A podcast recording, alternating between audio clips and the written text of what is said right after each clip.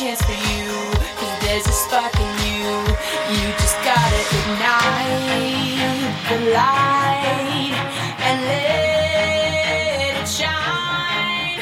Just on the night. 亲爱的听众朋友们，大家好，我是本期节目的主播小薛女士。今天为大家带来的节目名字叫做《为洋鸡蛋证明》。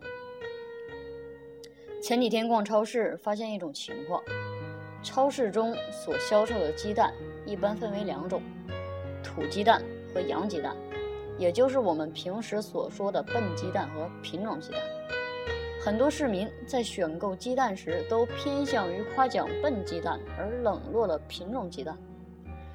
但是由于笨鸡蛋与品种鸡蛋价格的悬殊，一般市民都会因此而带着遗憾选择了品种鸡蛋。为什么说带着遗憾呢？因为我们大多数人都会觉得笨鸡蛋的营养价值远远高于品种鸡蛋。那么事实到底是怎样的呢？首先，我们先来说说笨鸡蛋。笨鸡蛋是自然环境中散养的鸡，吃的都是菜、小虫等，并非用饲料喂养，所以大多数人认为笨鸡蛋要比品种鸡蛋含有更丰富的营养价值，无公害。笨鸡蛋脂肪酸含量较高，不饱和脂肪酸和磷酸、磷脂也非常丰富。由于多食用绿色菜叶、绿叶菜，因此含有较多的类胡萝卜素和维生素 B2，蛋黄大，颜色深，进而可以有效的预防心血管疾病。其次，我们再来看看品种鸡蛋。品种鸡蛋一般是养殖场生产出来的鸡蛋，是经过饲料喂养的鸡生产的蛋。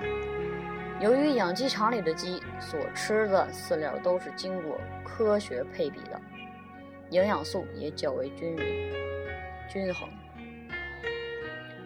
并且饲料中含有一定的膳食纤维，所以品种鸡蛋中钙、铁、镁等矿物质元素的含量以及膳食纤维都要高于笨鸡蛋，并且胆固醇含量明显低于笨鸡蛋。更适合于老年人以及高血脂的人群食用。人们普遍认为笨鸡蛋的营养价值要高于品种鸡蛋，而且这种思想长久以来已经根深蒂固。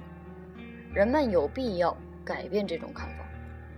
其实，笨鸡蛋和品种鸡蛋在营养价值上并无孰轻孰重，它们各具优势。营养学研究发现，二者相比较而言，其中的碳水物、碳水化合物、蛋白质、钙、铁成分并没有明显的差异。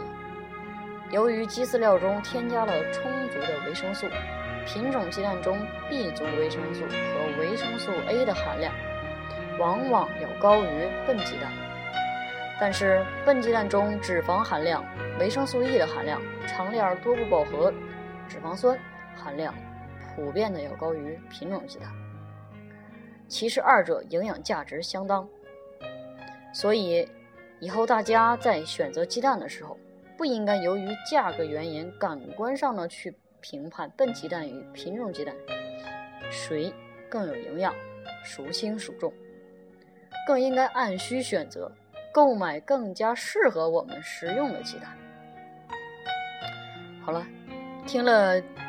今天的小学说营养，您是否还在冤枉洋鸡蛋的营养价值呢？